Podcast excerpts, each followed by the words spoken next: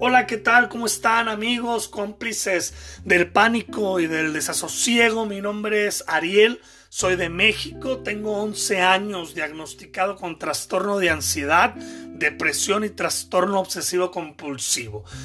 Quiero decirles que yo nos veo a quienes padecemos esto, que somos una especie de Quijotes a la inversa.